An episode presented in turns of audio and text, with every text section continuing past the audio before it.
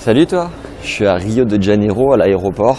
Je rentre sur Paris, je suis venu pendant 15 jours et il y a deux semaines lorsque j'ai pris le vol aller pour aller euh, de Paris à Fortaleza, qui est un peu plus au nord du pays.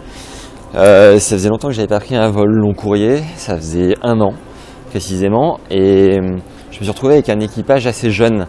Et dans cet équipage assez jeune, il y avait cette fille qui était vraiment très très belle, une, une hôtesse de l'air qui était euh, clairement au-dessus du lot, au-dessus de la moyenne. Et là, je me suis fait la réflexion parce que je voyais le regard des hommes et puis bah, le mien qui avait tendance à plus la regarder que les autres parce que bah, c'est naturel quand on voit quelqu'un de beau, on a envie de, de, regarder, de profiter. Et je me disais comment est-ce qu'elle fait pour gérer le regard pendant son travail? Comment un homme pourrait la séduire euh, dans les airs?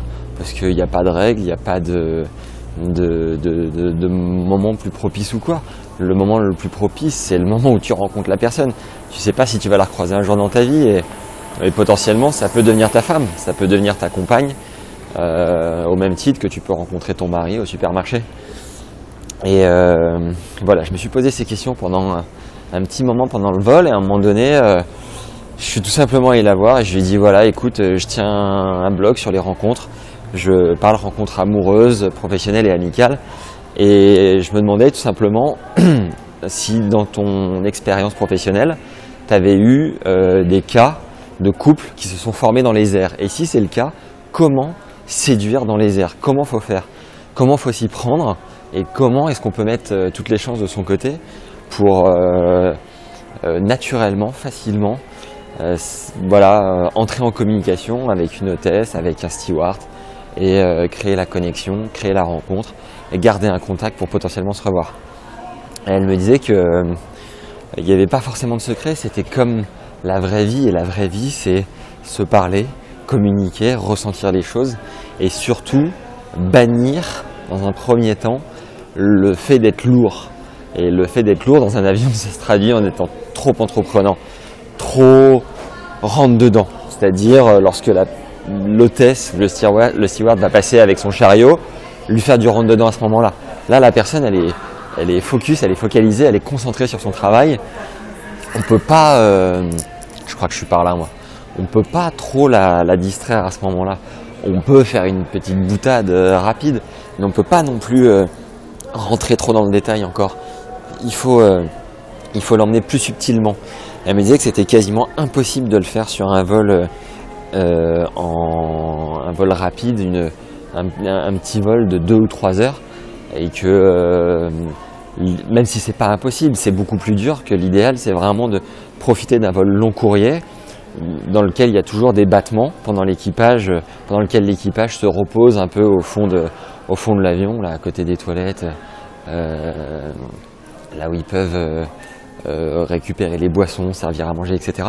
Et c'est d'ailleurs comme ça, je me suis retrouvé avec euh, euh, deux, trois potes à ce moment-là. On se dégourdissait un peu les jambes, on n'était pas les uns à côté des autres dans l'avion, et là on s'est retrouvés. Et le fait d'avoir parlé, tout ça, ben, j'étais à côté. Et puis quand ils sont partis, je me suis tout simplement tourné vers, vers elle et je lui dis voilà, écoute, je réfléchissais à ça, qu'est-ce que tu en penses? Et c'était un moyen de rentrer en communication avec elle tout naturel. Et ce moyen, il peut être XY. On peut très bien lui parler de son métier, du Brésil. On peut lui parler, euh, euh, essayer de trouver des sujets en relation avec ce qu'on est en train de faire là, à ce moment-là, à ce moment précis. Quoi. Mais voilà, il y a plusieurs portes d'entrée. Et toujours est-il qu'on a parlé environ 5 minutes. Lorsque sa collègue est arrivée, elle lui a demandé également Et toi, tu connais un couple? Et donc, oui, elle connaissait une hôtesse qui s'était fait séduire dans les airs et qui aujourd'hui était toujours avec son compagnon. Donc euh, comme quoi c'est possible, ça arrive, évidemment que ça arrive. Et, euh, et ce genre d'histoire existe.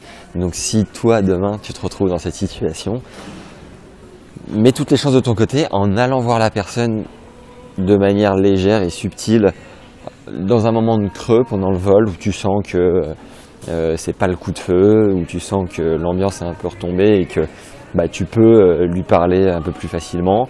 Trouve un point d'entrée qui peut vous lier. Si tu pars, euh, j'en sais rien, en Australie, euh, bah ça sera peut-être le pays, ça sera peut-être euh, le que c'est le plus long vol que tu jamais fait parce que l'Australie, on sait que c'est à plus de 20 heures. où est-ce que je suis moi? Paris? Je sais pas encore. Voilà, trouve un point d'entrée entre vous deux et, et derrière entame l'échange, la, conversation. Et c'est exactement comme je le recommande ensuite euh, dans ma formation qui s'appelle Boost tes rencontres. Il faut que tu recentres toujours sur toi, sur elle.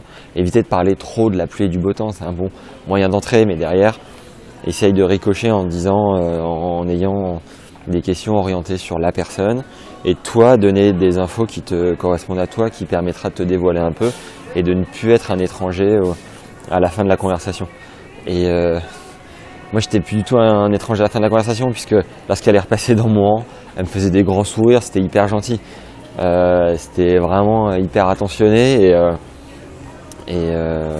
et, voilà, je sentais que la barrière avait été brisée, la glace brisée et que la porte était ouverte. En l'occurrence, j'avais pas envie de.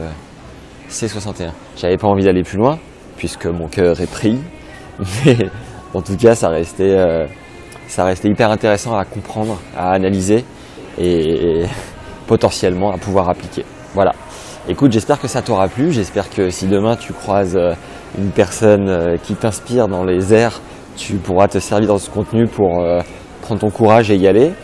Euh, raison de plus d'y aller, c'est que généralement l'équipage, comme ce coup-là au Brésil, euh, elle m'expliquait qu'ils avaient loué une villa pendant trois jours euh, dans la région où on était. Donc ça se passe super bien.